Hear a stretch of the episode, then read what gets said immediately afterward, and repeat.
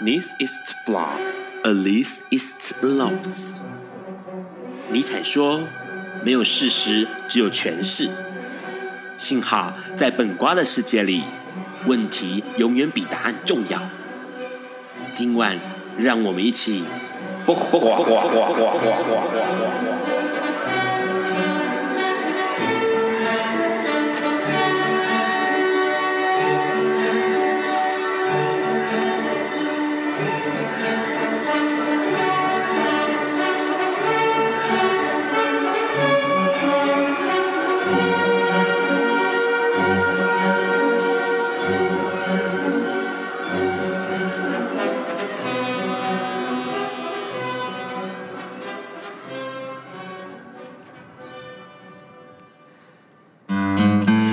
各位朋友，大家晚安。今天是二零一六年七月二十八日的礼拜四，现在是晚上九点钟。你所收听到的是《笨瓜笨瓜秀》Live 直播。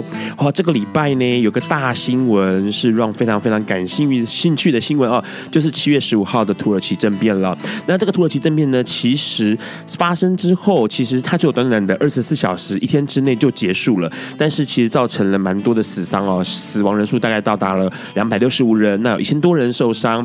那当然也有两千八百多位的。士官兵被抓了哦。那其实土耳其政变这件事情呢，过去其实它不是一个大的诶很大的奇怪的事情哦。因为其实土耳其发生过非常非常多次的政变了，它大概已经到到现在为止已经发生过四次，加今年的话是是五次了哦。那因为土耳其之前在笨瓜秀里面呢就有聊到土耳其的事情，因为土耳其对于整个算是呃亚洲地区来说，东亚东中东地区来说呢，它是非常非常重要的一个民主国家。那在过去来说，二零一五年，也是去年的十月二十九号的笨瓜秀里面，还有今年的六月九号的笨瓜秀里面，都有提到土耳其的事情，包括土耳其图利啦，还有这个他们的国父凯莫尔的改革运动哦。而且土耳其还是全世界第一个让女性拥有投票权的国家。那为什么这个那么民主的国家出现了政变呢？待会我们的来宾会跟我们一起聊一聊。那除了这个新闻之外呢，还有两则的这个跟 HIV 跟艾滋有关的新闻哦。这就是在七月二十五号，七月二十五号呢有一个新新闻。是这样子的，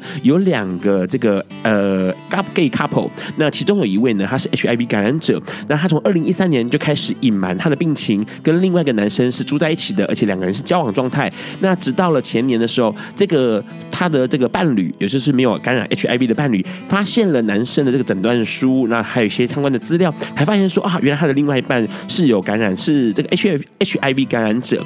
那所以他就赶紧的跑去医院做检查，看自己有没有感染呐、啊。然后同时呢，他也也报警了，所以以至于这个感染了 HIV 的这位男士呢，就哎算是被这个法检方来这个做开庭的动作，而且重点是，他依照了我们之前常常聊到的人类免疫缺乏病毒传染防治及感染者权益保障条例这个条例来来起诉了。那除了这个新闻之外呢，同样的也有一件相关的新闻还，在隔天发生，是老公跟老婆啦。那老公感染了 HIV，同时他还有这个其他的性病，那可是他也是隐瞒他老婆，然。后没想到，哎，他老婆虽然 HIV 没有传染到，但是问题是传染了梅毒，所以变成是说这个女生呢，她就发生说，哎，这件事情发生了，而且她也是向这个她的老公提告，所以她老公已经被判了离婚之外，还判了三年六个月的徒刑啊。那当然，也就是说，这个情况是不是诚实的告知是重要的呢？这件事情，待会我们的来宾也要跟我们聊一聊。那除了这个之外呢，接下来还有一些事情是跟同志有关的，因为六月是同志骄傲月，相对的很多很多的事情也延延烧到了七月来哦，呃，有一个事情很有趣，因为之前我们在本瓜秀里面常聊到的北卡罗来纳州这个州呢，哎，一直对同志不友善。之前本瓜秀常常提到了嘛，包括他哎，制立一个些，制立了一些法对同志是歧视的，以至于呢，某些企业包括 Google 在内呢，就不想在北卡罗来纳州设立公司。然后同时还有一些呃拍片的，比如说迪士尼他们就不想要到北卡来做这个取景哦，所以然后甚至你像像纽约啦、旧金山呐、洛杉就在旧金山，他们都发布一个人消息，就是不可以去北卡罗来纳州旅行，哎，因为他歧视同志。同样的，美国直男。篮在职业篮球 NBA 呢，也宣布在二十一号宣布说，在这个二零一七年的明星赛里面是不可以，也不会到北卡罗来纳州的夏洛特市来举行，因为他们要抗议北卡罗来纳州通过这个限制 LGBT 的一些法案哦，限制他们要让他们知道说，你歧视同志这件事情会让大家愤怒的。那除了这个之外呢，还有一件事情。这件事情其实看了让我觉得还蛮有趣的，因为在前呃在去一个上个月跟这个月，其实陆陆续续世界各国都有一些同志大游行。那当然了，以色列也是有的，而且以色列因为它是中东唯一一个合法承认同性恋的国家。那这个大游行举办的时候呢，是在二十一号举办的。可是举办的城市，也就是耶路撒冷，他们的市长居然在他的发言里面呢，有透露出一件事情，他认为说这个同志游行哦，他会伤哎妨碍到伤害到其他人。那当然，他是站在这个宗教立场上面来说，因为其实在这个整个以色列来说，对于伊斯兰教啊这些的是歧视，而且是恐惧同志的。那所以这个市长就说啊，可能这个同志游行呢会妨碍到其他人。但是这个哎，说实在话。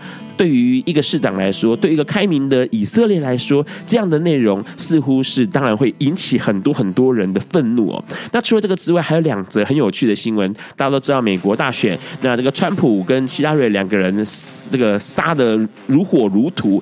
那当然，在前一阵子举办了这个共和党的代表大会，那所有的人呢，这些共和党的大佬们呢，都跑到了克里夫兰来参加这个代表大会。那没有想到呢，在当地的南纪，哎，就说一件事情说。说发现他们男妓最近生意好好哦，而且都是共和党啊大佬来这个招妓，反而是女妓没有什么人上门。那就有男妓他们就提到了说一件很有趣的事情，因为他们说过去有很多事情不应该碰的，不不不不应该碰的，或者是不适当碰的这些事情呢，反而这些。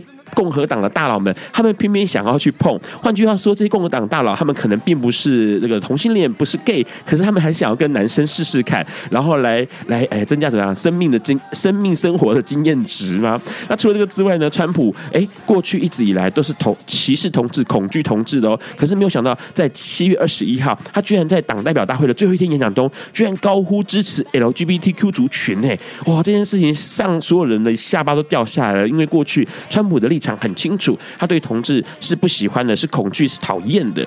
然后，当然这也凸显了希拉蕊他可爱可亲的一面。但是，川普突然之间倒向了 LGBT 族群，这件事情还蛮奇怪的。他他自己就说：“他说我将竭力全力的保护 LGBTQ 公民免遭暴力和可恨的外来意识形态压迫啊，请相信我哈啊！”这个川普就这样高声疾呼。不过嘞，哎，这其实是蛮特别的，因为过去的川普，哎，一直以来他就是一个你知道。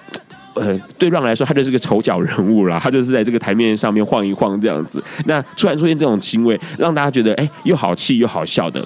好啦，今天的新闻大概到这个地方告个段落。现在先来听这个韩国大天团，然后重点是这首歌最近夯得不得了的《Bang Bang Bang》。之后呢，我们再请我们的来宾跟我们聊一聊，可能会跟这个监督以及哎各式各样的抗议有关系的一些内容。有一天。亚里斯多德在河边洗脚，他看了看身边的学生，将脚抽出水面，再踏入河中，说：“此水已非前水。”另一位古希腊哲学家赫拉克利特也说：“人不能两次踏入同一条河中，因为无论是这条河或这个人，都已经不同，就如同历史上的今天。”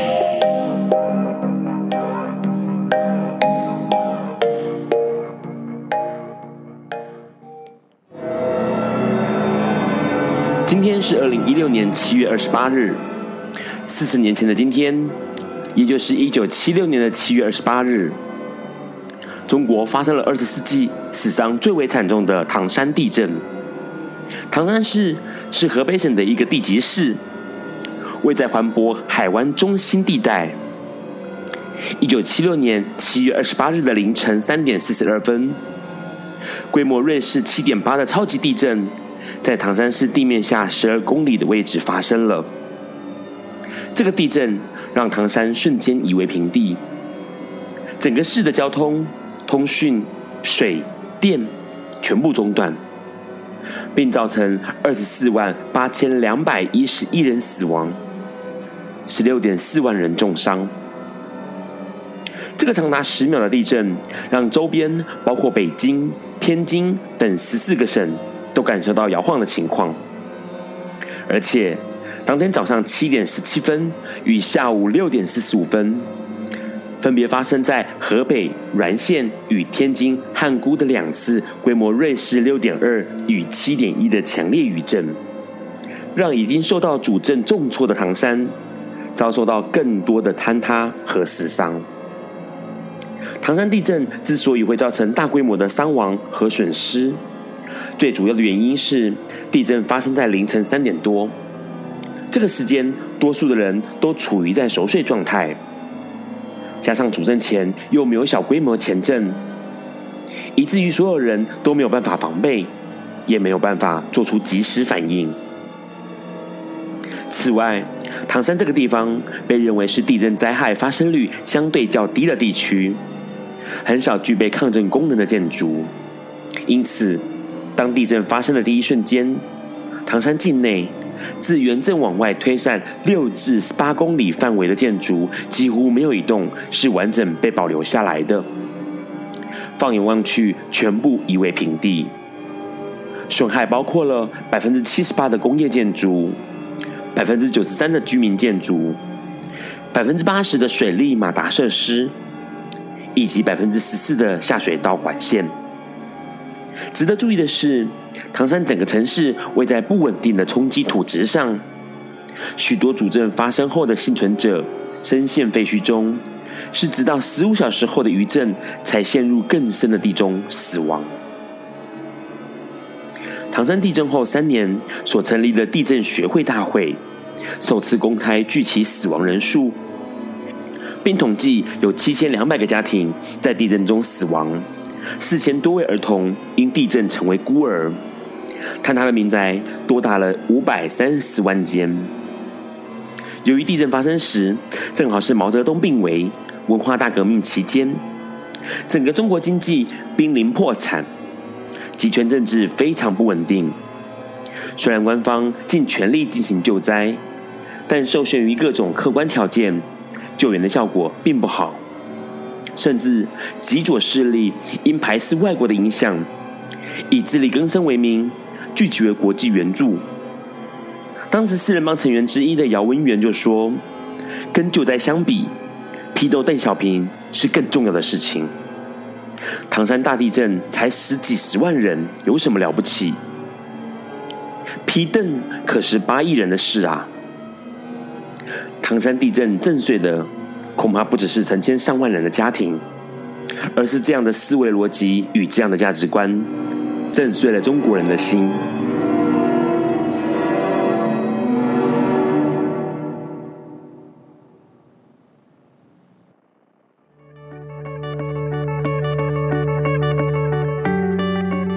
今天是昨天的明天，是明天的昨天。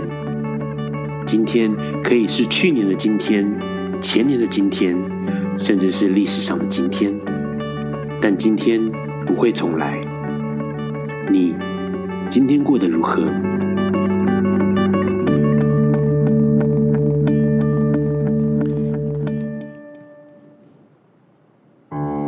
？Hello，你现在正在收听的是《播瓜笨瓜秀》Live 直播。刚先听到了二零一五年，哎，这个 Big Bang 这个韩国大团哦，他们的一首很夯的歌曲叫 Bang Bang Bang。那，这个 Big Bang 它这个团名大概就是意思就是宇宙大爆炸的意思啦。那是在二零零六年的时候出道，那一个五人团体。同时，因为这首歌呢，他们拿到了一个 Mid 亚洲音乐大奖的年度歌曲。啊，这首歌其实是很多人在这个比赛歌曲比赛的场合上面啦，或者表演上面应该。不陌生哈，应该常常听到这首歌。然后呢，刚刚的这个呃前面的新闻有提到一个东西，就是土耳土耳其的政变哦。土耳其其实蛮特别的，因为它的民主跑得非常非常的前面。他们在很早以前就有了这个民主的意识，而且同时因为凯末尔的关系，也就是土耳其国父凯末尔的关系，他的推行的改革运动，让很多过去遵循伊斯兰的各式各样的呃教条跟教规都被打破了，包括哎。女生就可以不用戴这个面纱啦，哦，呃，整个包住头啊这些的。然后对于女生的个人的权利、女性的权利呢，他们也是比所有的其他国家都要来得更前面、更先先进哦。其实很有趣，是因为凯莫尔他就。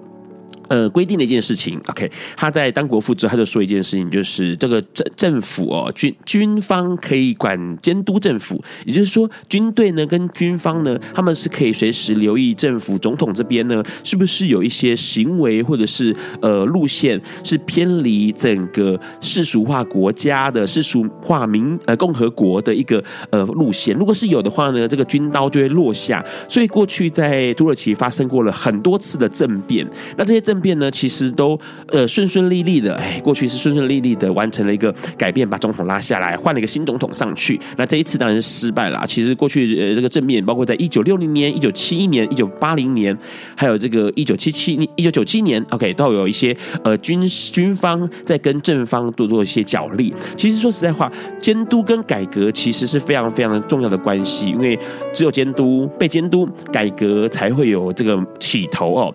那今天的来宾呢？其实待会要跟我们聊一聊各关于监督跟改革，还有或者是运动或跟抗议之间的关系，这样子。Hello，今天的来宾是华航空姐。你好。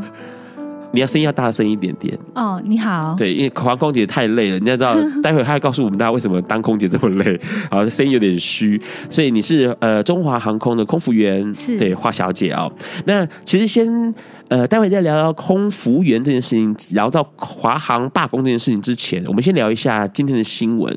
你对那个艾滋呃两方今天两条新闻嘛，一个是 gay couple，一个是呃一般异性恋的 couple，然后都是有一方感染，然后未告知是隐瞒的，然后导致另外一方可能就他们都没有被感染到，可是他们都生气跳脚的去提告了。这样，你有什么看法？这个新闻？我觉得还是要诚实的告知比较好。要诚实的告知，在呃交往的时候吗？还是在结婚之前？嗯，交往的时候。交往的时候就要让他知道，为什么？那另外另外一半有权利要不要跟你继续？就是呃，对，他可以选择说要不要跟你继续。就是华小姐的意思，就是说他有知的权利。对对对对对，就是每个人都应该有知的权利。所以，其实他未感染，像像今天这个 gay couple 感染的那一方，他就说一件事情，他说，因为他是有稳定在服药的，那稳定服药状况之下，其实很多听众都知道，稳定服药状况之下，其实病毒在测不到的情况，它是完全没有感染，几乎没有感染力，呃，那个感染力降到可能百分之零点零零零零零零零零零几这样子啊，它是几乎没有感染力的。那所以基本上他是呃不具感染力，然后其实也没有威胁性。那曾经这个在 HIV 男子他在开庭的时候，他就跟这个庭上讲说，他说生病又不是我愿意的，我也想要有正常的关系呀、啊。然后，但他不敢告诉他另外一半，他很怕就没有了，就是这个关系没有了，所以他才选择隐瞒。听起来很痛苦哎。可是我觉得他另外一半有知的权利，他可以选择要不要继续。对，就是他们其实应该把这件事情摊开来讲，不要说呃一个一直隐瞒，然后另外一个一直被蒙在鼓里这样子。对啊，这样对他的另外一半不太公平。嗯，所以他现在的情况就是，呃，这个男生 HIV 感染这个男生，嗯、那他将会被起诉哦。然后同时，他最重有可能会判到十二年的徒刑，很高哦。然后另外一个是那个男士，呃，老公跟老婆，然后老、嗯、老公老婆当然就坏了判离婚，同时还判了这个要有五百元的赔偿，哎，就是要赔这个老婆是五百元。他也是因为他没有没有讲出来，然后甚至还把梅毒这样的性病传染给他老婆，这样子。好了，所以华小姐，华小姐频频点头，她的意思就是，就是要大家呃。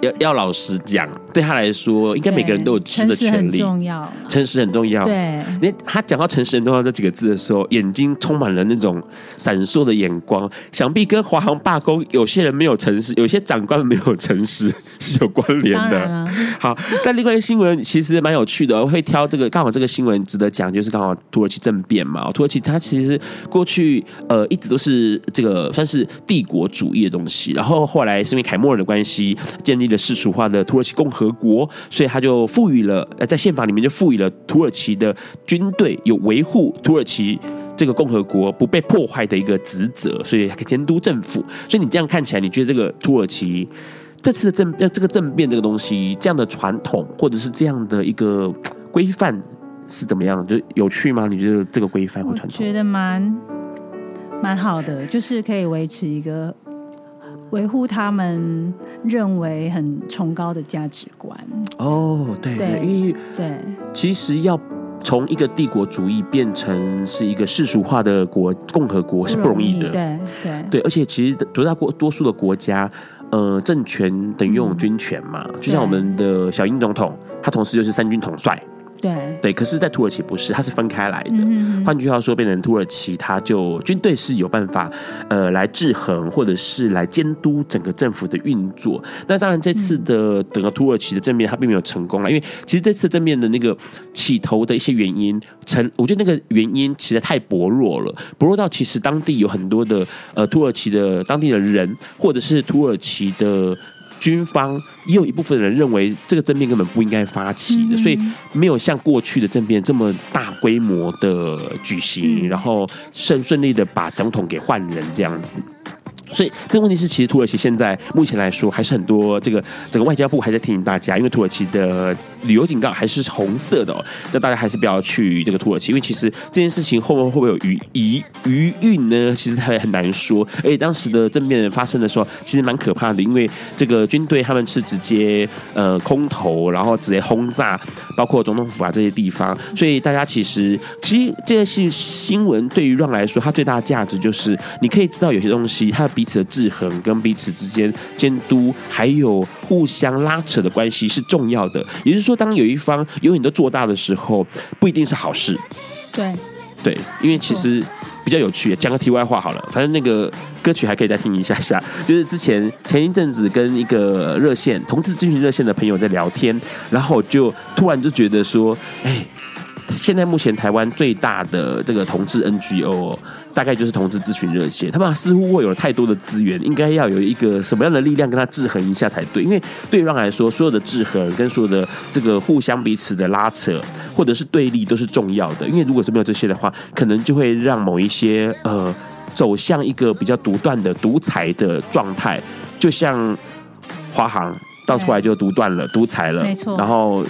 搞了一些东西，让所有的人不满，然后因此引发了大爆炸。嗯，好啦，待会我们要请今天的华小姐跟我们多聊聊。那我们在这个之前呢，先听布兰妮斯皮尔斯，哎，唱的这个《中你的毒》啊。Hello，你现在正在收听的是《播瓜笨瓜秀》Live 直播。刚刚听到是 Toxic 哦，这个 Britney Spears 他的二零零三年的一首歌，这首歌超厉害哦，因为它收录在这个流行禁区的专辑里面，然后是他第四张专辑，而且很可怕，这首歌获得全球性的成功啊，在十五个国家排行前五名，然后在这个澳大利亚、然后加拿大、那个匈牙利、挪威，在英国哈都得到了冠军哦，这首歌得到冠军，然后在美国甚至成为这个 Brandy 他第四首进入排行前十名的单曲，然后他点这首歌，当然每次 Ron 的习惯都会让来宾点嘛，然后我们的空姐这个华小姐就点了这首歌，因为这个 MV 开始是空姐走来走去，没错没错没错，对，所以其实我跟华小姐很有趣，因为我们两个以前是同学，念书的时候的同学，对，然后很久很久就没有联系，然后后来上次遇到他是在看那个。梦幻舞马，没错，的时候碰到了，碰到之后就开始闲聊了。他说：“哎，他现在在当空姐这样子 啊。”可是问一下，为什么你想当空姐？我们念的又不是这个科系。嗯，觉得世界很大，应该去看一看。而且那时候空服员的收入还不错。空服员的收入还对、啊，就是那时候空服员收入不错。然后你想要多走走，然后觉得哎，薪水不错啊，然后又有又有机会可以出国走走。嗯，对，然后就觉得。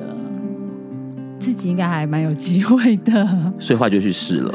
对，就一直朝那方向一直努力。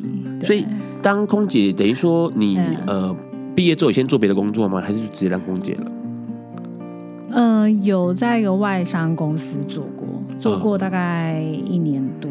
嗯、对对，然后后来就去当地勤。对，地勤之后再转当空服员。嗯、对。对，所以我，我我我应该称呼在节目中称呼空服员比较礼貌，对不对？那当然，我们是专业人士。真的，因为像 海柜姐也不好听，不好听啊。对，可是听起来就很厉害的感觉，空姐听空少空姐听起来就很厉害。没有，听起来有点 low。有色眼光。哦、好，空服员。对所以当空服员这样，呃，到目前为止这样多久了？差不多十年。十年的时间。对。然后在等于说在华航也是十年嘛，差不多的时间，还是比较短一点。华航十年。十年的时间。在华航是飞，因为好像有分呃国内线、国外线、国际线之类的，对不对？你们对我是在国际线，因为华航现在成国际线了。对，那它的国内线现在就是给华信飞，华信飞。对，对，所以我们就是那，但是现在几年前又加了大陆线啊，对，对，所以对对对对对，就是我们比较累开始。的时候，是因为大陆线加入之后，就会变成，嗯、呃，有很多当天来回短航程是的那个班次，就等于说，我记得我刚进公司的时候，大概一个月大概八八九个班，嗯，正常，但是大陆线加入之后。都差不多十几十几块二十个班，哇，很多欸，对，都是很多，就是都塞满满，对对对，就是你可能那时候我们就是可能连上，那时候刚开行的时候生意很好，对，大概常常都有人连五天上班，连飞五天，连飞六天，因为那时候还没有法规限制，手，对，连飞五天，连飞六天，然后。大家就会在那边开玩笑说：“哎，你今天几只几啊？”大家就会说：“哎，我今天六只一啊，六只二。”其实六只一的是什么意思？就是第六连飞，你可能有连续六个大陆班的第一天，我们就说六之一、六之二，嗯，或是五之一、五之二，就是呃，连五天的第一天或第二天，对对对，然后你的假可能被压缩到剩十。呃，八天到十天，八天到十天。对，其实其实别人听起来好像，哎，我们上班族也是也是八天啊。可是我觉得，我觉得那个飞行的时候，其实是每分每每秒都在用力，就是说紧绷。对，就是你是从第一秒到最后一秒都在忙。对。那你不说，不是说像办公室，就是哎，你在办公桌上面啊，滑滑点点滑鼠那样子。对。然后飞机上的东西又很重啊，一些餐啊、饮料啊，那甚至有些客人需要协助他的行李啊，什么什么什么的。其实是，其实是，如果说你上班，呃，如果说这个航程是三个小时，其实你三个小时都是非常忙。因为其实对，刚刚像像刚刚华小姐说的一样，他是空服员，就是空中服务员。那我们可以想象到，服务员的工作形态就是在服务来客人，或者是服务这个贵客这样子。所以你几乎是随时随地在跟人在互动。没错，像一般的上班族，有可能今天 OK，你跟人互动，可能就是老板啊、上司、长官，然后或者是你的属下，然后你可能还有自己面对。荧幕的时候，你就可以不用再跟人互动。对，跟跟跟人互动，大家都知道说，现在很，他都很紧绷，包括心情的压力，每分每秒都很紧绷。而且重点是很可怕的是，像我们在一般的上班族在公司行号里面，你面对的人就是那一群人，他不可能再变了。没错。可是你们的面对的人是一直在变。形形色色。有没有遇过奇怪的情况？很多。讲一个你印象最深刻的。你讲一个啊，我等下讲一个。我我在那个前往中国 的时候遇到的，我觉得那个真的是超荒谬的。你说最最最让你印象深刻的乘客的，造成空服员的困扰的，或者是让你们觉得哎，好心酸哦，哎，怎么会这样子的？就是我觉得有的时候，呃，我们刚开航大陆线的时候，其实大部分都是商务客嘛，对。然后我们就呃，其实我发我们发现，其实有些生意人他会迁怒。嗯哼，对，可能自己的事情不顺，然后就迁怒到你们身上。对，其实很多客人会迁怒，迁怒于我们，然后我们那时候就会摸不着头绪，然后非常不习惯，然后甚至有些同事会哭哦，对，因为他可能被莫名其妙被客人凶什么的。可是我们现在对那时候我们非常不习惯，不过现在我们 比较习惯，慢慢都已经了解了，反正客人就是这样子。对，之前我去大陆的时候，然后呃，飞境内哦，大陆中国大陆里面境内，嗯嗯嗯，然后到虹桥机场那边。是，然后就有一个客人，商务客，他就很奇怪哦，飞机刚落地。他就立刻一股脑站起来了，站起来之后他就吵着要拿他的行李，可是因为车那个那个飞机还在滑行，对，然后因为其实大陆的机场都很大，所以他滑行时间其实蛮久的。然后他一直吵着说他要下飞机，他说他的下一班飞机，因为其实北大陆对，因为他要转机，然后重点是大陆中国大陆那边的飞机很长 delay，所以他其实已经延迟到他下一班的了，他就很急很急，他就说他要拿行李，然后那时候就有空服员跑过来说：“先生，你这样拿行李就会造成大不便。”而且现在是滑行，很危险，赶快坐下。然后他就不要，他就坚持要打开那个上面那个什么行李箱。啊啊、然后，然后就很荒谬，就是说，我就在那边看，我想说，啊，你现在拿行李，你又不能下飞机，啊、你顶多是站到，没有没有开，而且飞机还在跑。然后，那你要拿行李，你要去哪里？你顶顶多就站在那个门口而已，那有什么差吗？因为说实在话，差也差不到几一两分钟。你飞机下一班飞机要飞，早就飞走了。然后他就一直吵，然后到最后还是把行李箱那个上面行李柜打开来，然后他的行李还是拿了下来。然后你知道吗？中国人就是这么有趣。当他拿下来之后，所有的人都想要去拿他的行李了。对。然后现场空服员就乱成一团，就大家说叫他坐下，赶快坐下。现在还在滑行，根本不能站起来。对啊，对啊，对啊，我们就很紧张啊。然后重点是，你又制止不了他。对。然后你只能看着这群人，好像在暴动一样。啊，重点是他又不能下飞机，我觉得这个很荒谬，而且你。有理讲不清，然后是不听理。是台湾客人吗？还是大陆？中国大陆？哦，他们常这样，他 们常这样。然后我这个台湾人看在眼里，我就想说：天哪，真是天大笑话！因为你根本就就是不可能下飞机的，你那么急干嘛？他们当初在坐火车 啊，对，想说他们比较多机会是坐火车，他觉得哎，火车到站嘛就要拿行李，然后那时候可以跑第一个，然后要 开门就跳下去就对了。没错，没错，没错。好，下次开救生门给他们逃走好了。好啦，先我们先听这首歌，这首歌。是 Worth It，然后待会我们要请花小姐继续跟我们讲，哎、华航罢工的起因，还有整个过程的状况哦。Hello，你现在在收听的是《不瓜笨瓜秀》Live 直播。刚听到的 Worth It 是这个，哎，五 H 他们的的二零一五年的专辑哦，那是收在收录在 Reflect Reflect Reflection。Reflection 里面的专辑，然后这首歌呢其实很有趣，因为它在美国被美国选为唱片业协会认证的白金奖哦，而且在八个国家的音乐排行榜都入围了前十名。那在二零一二年成军的这个团体呢，其实他们是从这个歌唱比赛哦 X 音速里面脱颖而出的一个团体。好。来聊，开始聊一下华航罢工的事情。大家其实因为刚好华航罢工到现在一个月了嘛，对，满月，满月。OK，他当初起因是为什么？因为其实很多人看到它造成了很大的震动。嗯、对，其实我们的对公司的抗争，其实陆陆续续已经好几年了。对，然后呢，其实嗯、呃，不管是。不管是工会以前的职企业工会，或者是后来加入的职工，其实已经陆陆续续好几年，可是就是好像政变失败一样，然后很多对，然后很多人就会哎被惩处啊，或是被秋后算账啊，其实很多很多白色恐怖在里面。对对，然后呃，可能是可能是嗯，不知道啊，可能是公司。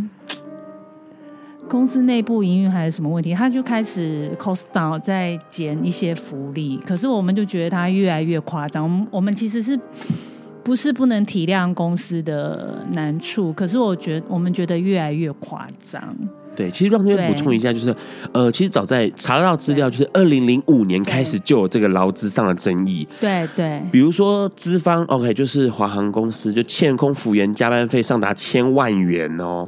这个很夸张的的的这个的金额，然后呢，那时候其实就已经有一百多名的这个休假的员工在包围华航的总部来做抗争，这样。所以从二零零五年开始就一直有这个劳资方的一些争议上。对，那这一次其实比较大的情况是怎么样？因为看很多人在看很多这个资讯报道上面来说，就好像是包括了时数上面的问题、时间上面的问题、工时的问题，跟嗯。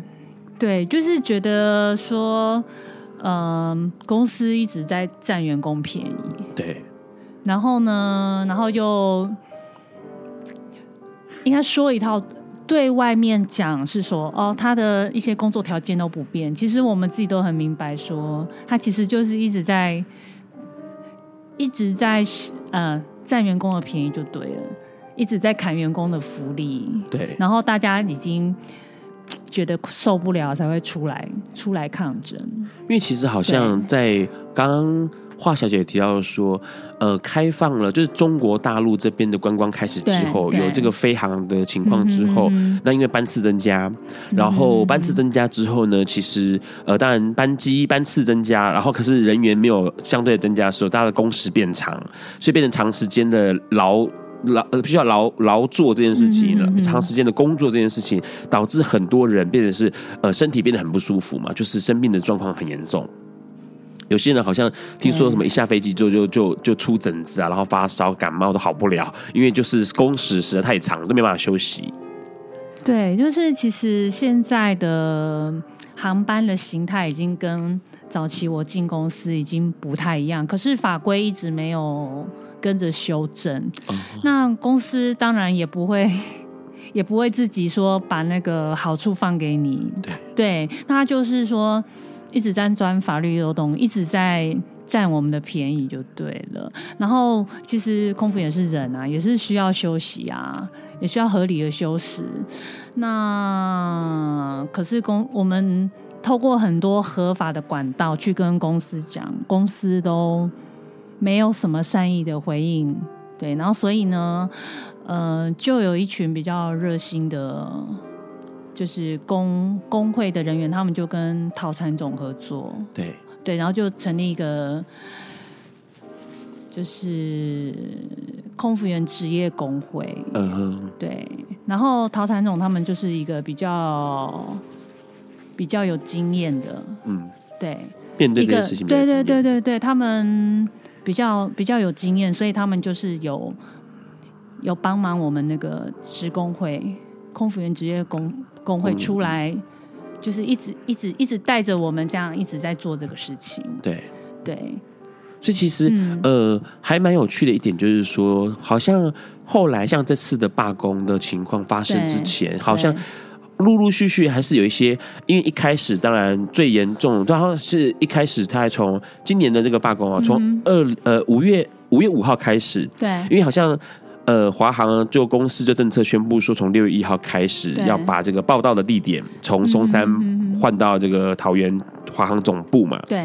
然后同时又要求大家要签署这个劳基法的八十四之一责任制约定书。对。那那个责任那个八十四之一的那个责任制约定书还蛮可怕的，因为它那个时它的时速是可以无限上纲往上加的。跟以前的情况就不一样，就是公司可以变成是很合理的要求你，哎，你要依照这个八十四之一的责任制，然后来让你的这个工时加长，所以你的那个空服员休息时间不足，而且报到时的地点改变了，以至于你们在这个从呃原本是机松山机场很近的报道，然后之后可以坐交通车过去桃园，可是现在变成是要自己，就是过去的情况之下，那个时速是没有算在里面的。对，其实其实我觉得大众有点误会，说为什么为什么空服员这么介意在哪里报道？其实其实说真的，空服员不是介意在哪里报道，是介意你工时从什么时候开始算起。对对，那那公司的公司它的状况就是说，你的工时我就从你报道开始，所以呢，你的报道地点就会影响到我们的工时。对，所以如果说如果说公司是说，好，你桃园报你在。桃园报道，但是我工时算你，你两个小时，对，两个小时之前就开始算你工时。那我们在哪里报道，我们都一样啊。是，对，所以有些社会大众就会误会说，哎，为什么你们那么介意？那么介意在哪里报道？你不是什么其他家什么 UA 啊、国泰啊，他们不是都是在机场报道？为什么你们介意？其实是公司卡在公司的算法，可是公司就用一种混淆视听的说，混淆大众的视听，就说哦，因为全部的人都是在桃园总部报道，为什么你们现在只剩空服员没有？对对，所以其实我们不是介意说在哪里报道，是。应该是说介意你工时计算的方式。对，因为那个工时除了影响薪资可能还好，可是重点是休息时间。因为 Ron 这边看到一个讯息，就是说好像你们这边哦，工时八小时以下的任务可以有至少十小时的休息。对，那可是八到十二小时的话是至少十二小时的休息。那如果是十二工作工时是十二到十六小时的话，至少二十四小时的工时，这是休息时间哦。那换句话说，如果你工时缩短，缩短到它很巧妙的让你的工时缩短，缩短到你只能跌到那个十小时休息。原本你应该是可以休息十二小时或者十六，说是二十四小时的。可是问题是，他可能就因为砍掉了那个报道时间的问题，所以你可能变成只有只有十小时休息。那那个东西对于对于很多空服员来说，他的体力上的负荷就会累日积月累的变多。对，其实十小时，然后你还要加上你通车的时间，其实你到家你还要。还要洗澡，你其实剩没没有多少小时可以睡觉。而且刚刚提到说班次很密集，好像好好像很多人是那种今天晚上八点回来，然后隔天三点又要飞，所以他没错没错没错，三三点凌晨三点到台湾之后，他可能弄一弄回到家可能四五点了，弄一弄之后要赶快去报到了，因为明天早上八点又要飞了。对啊，其实其实我有试过，我的极限是三个班，三个当天来回班，三个早班。飞哪里啊？飞大陆？对，我只要第三天开始。我就开始送餐，手都在抖，OK，然后整个头都在晕，然后天旋地转的，因为体力已经透支了。对，你连手都在抖，然后杯子都打破，我觉得那很可怕。然后你说你那个空服员是还要应付一些紧急状况，就说，哎，如果说现在有紧急逃生，你要发动口令，你是要带大家去逃生的，但让大家在最短的时间可以逃命。那你你都已经神志不清，你怎么带大家紧急逃生？因为毕竟呃，对，因为这是有安全安全的考量。但是我觉得公司就只当我们是机器，对，那个就很可怕，因为所有的人的命就操作在你们手上哎，而且重点是你们可能要疏导或者是各式各样的呃，就是在空中发生事情的时候，第一个要负责的人可能哦关呃。乘客们第一个接触到的人就是空服员。那如果空服员自己都精神不济的话，啊、那那就别想说有什么安稳定的情绪在那个事件发生的时候了。所以其实那时候好像呃发生了这些事情，五月五号开始就陆陆续续越来越。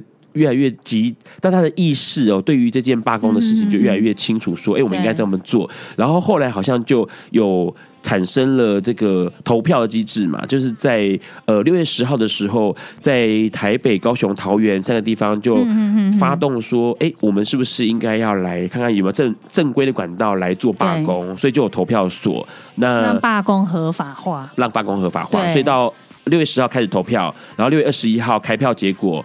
有九十九点五赞成罢工，当然了，压倒性大家受不了了。对，所以变成是说好，就决定要罢工。所以在六月二十三号那一天就发动说，六月二十四号凌晨的这个十零点，也就是十二点整的时候要发动罢工，所以就开始这样发动罢工。那时候情况，你那你在现场吗？呃，你说罢工的时候吗？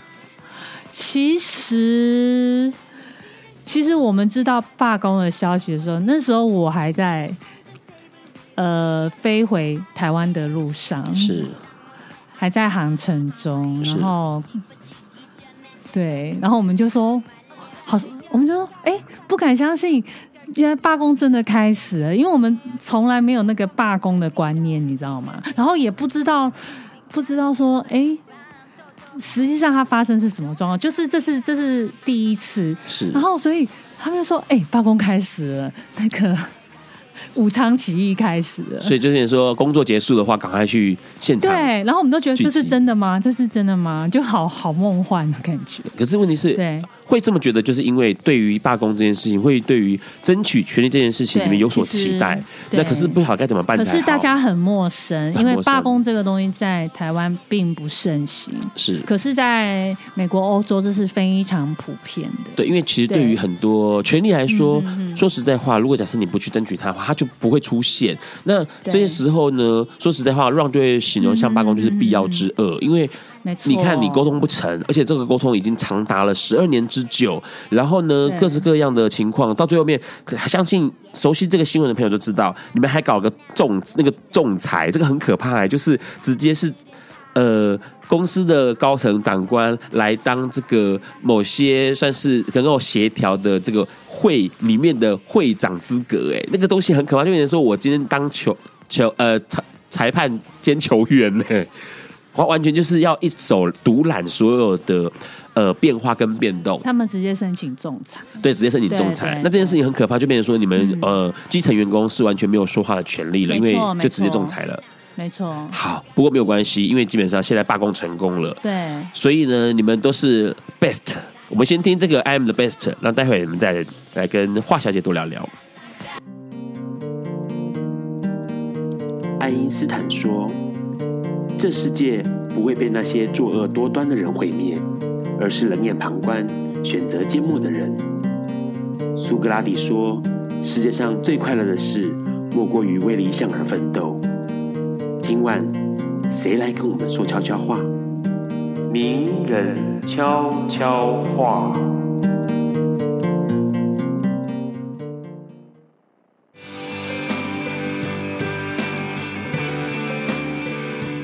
大家好，我是李刚。我总觉得人一生要浪漫，可是不可以天真。就说人要找到快乐，先要找到自己。人找不到自己，怎么找得到属于自己的快乐呢？可是找到自己也并不容易，除非有绝对天分的人，很少能在很小的时候就知道自己要什么东西。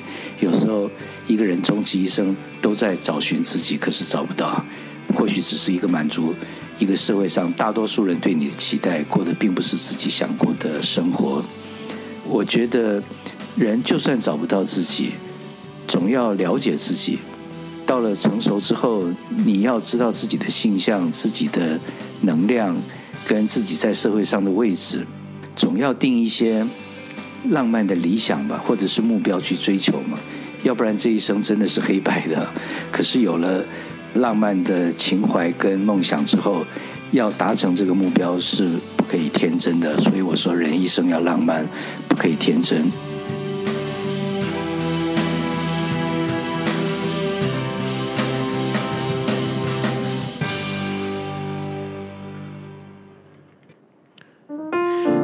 你现在正在收听的是《不瓜笨瓜秀》Live 直播。刚刚听到的是 Two N One 他们的二零一一年嘿的一首数位单曲，叫《I'm the Best》，呃，我最红啊，我最好。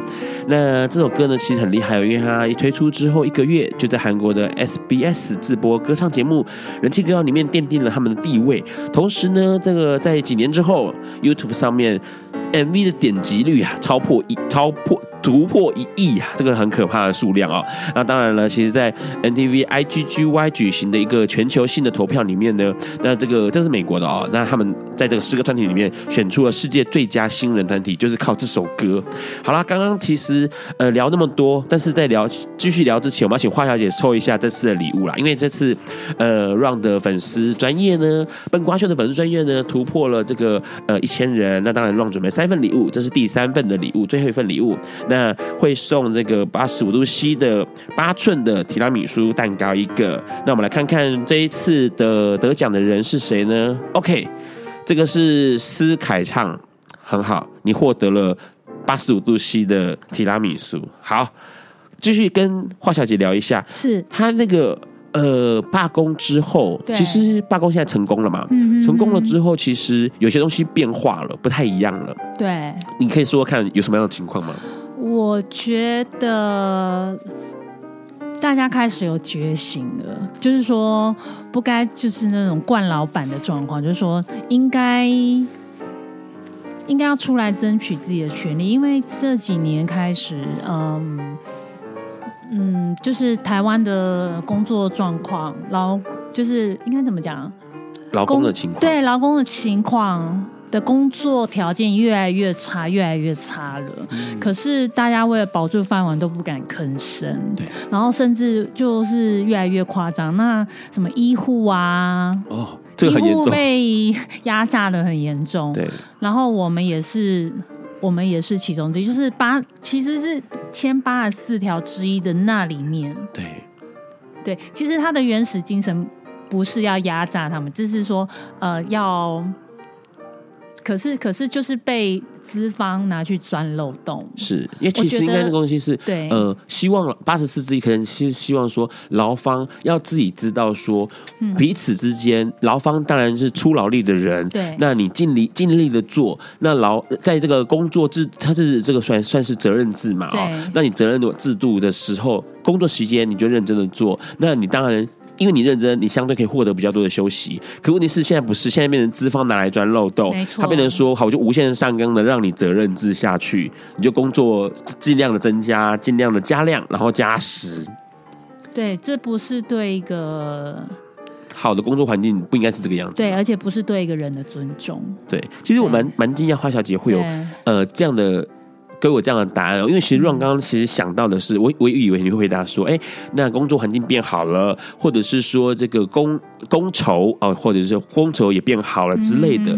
可是我发现，原来华小姐关注到的是一件事情，就是因为这次的罢工啊，这次的抗争，以至于让更多的人去了解到一件事情，就是权力不是在别人身上获取到的，也不是从天上掉下来的，他可能是自己要动手去。去找出来，然后去做的。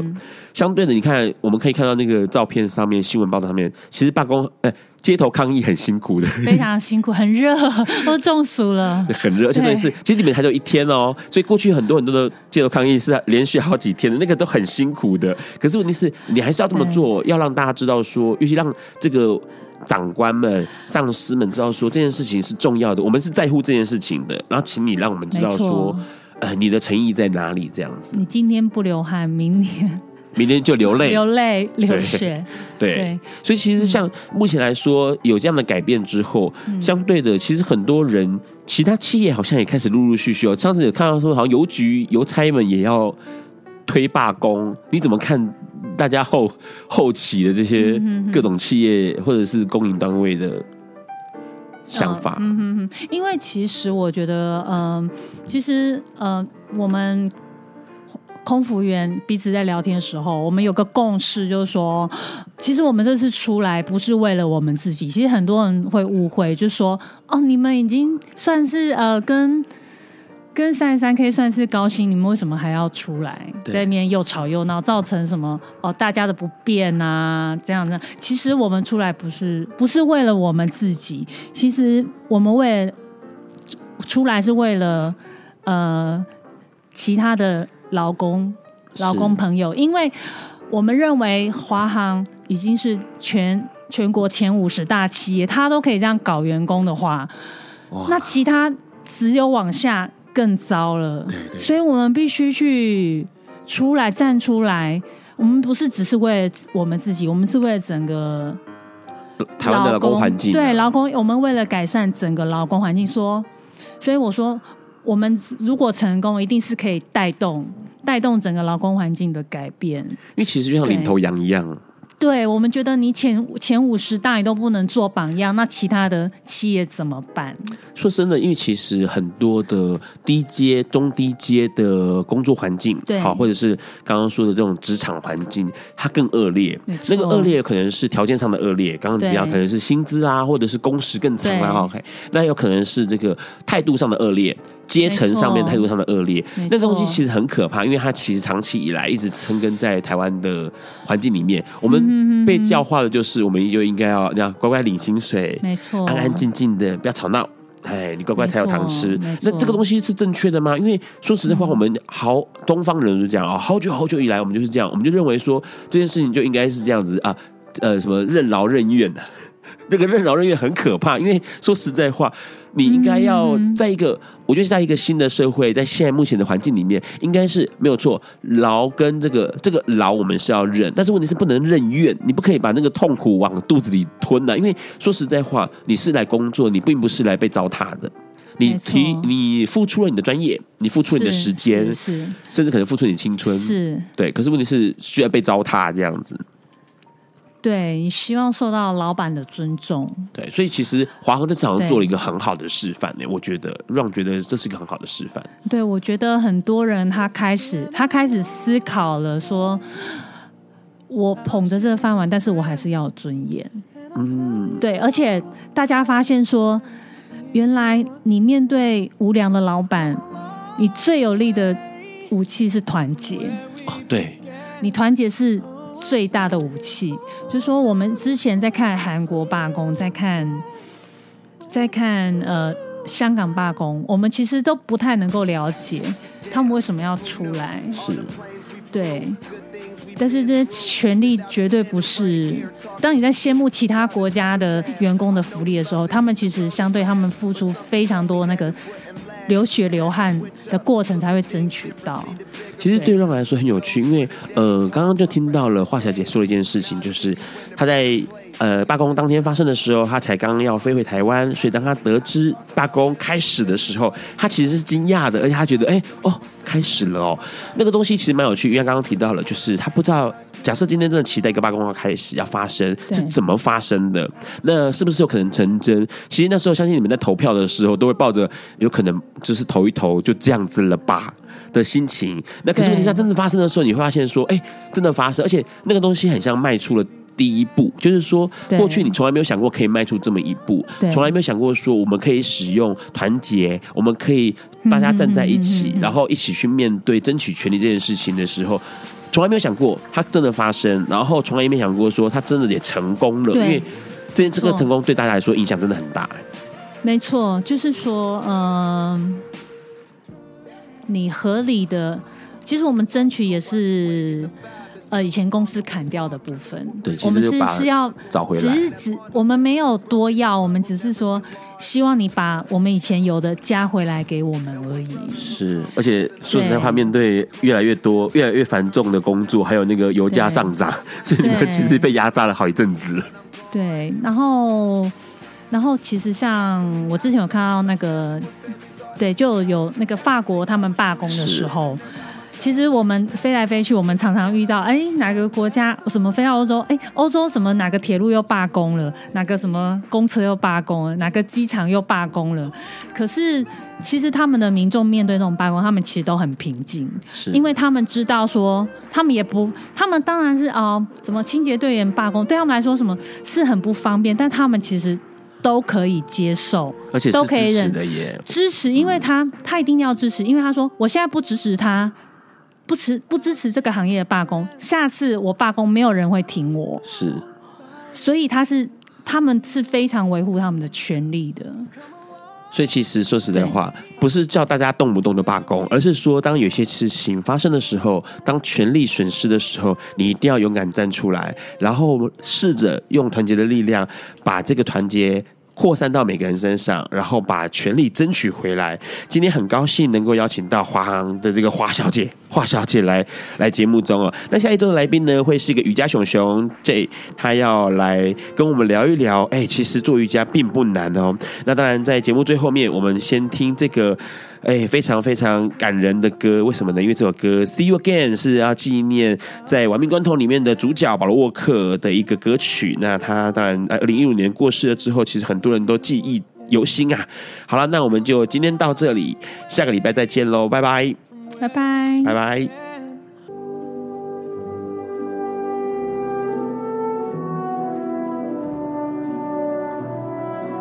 以上节目不代表本台立场。感谢路德协会与中华电信协助播出。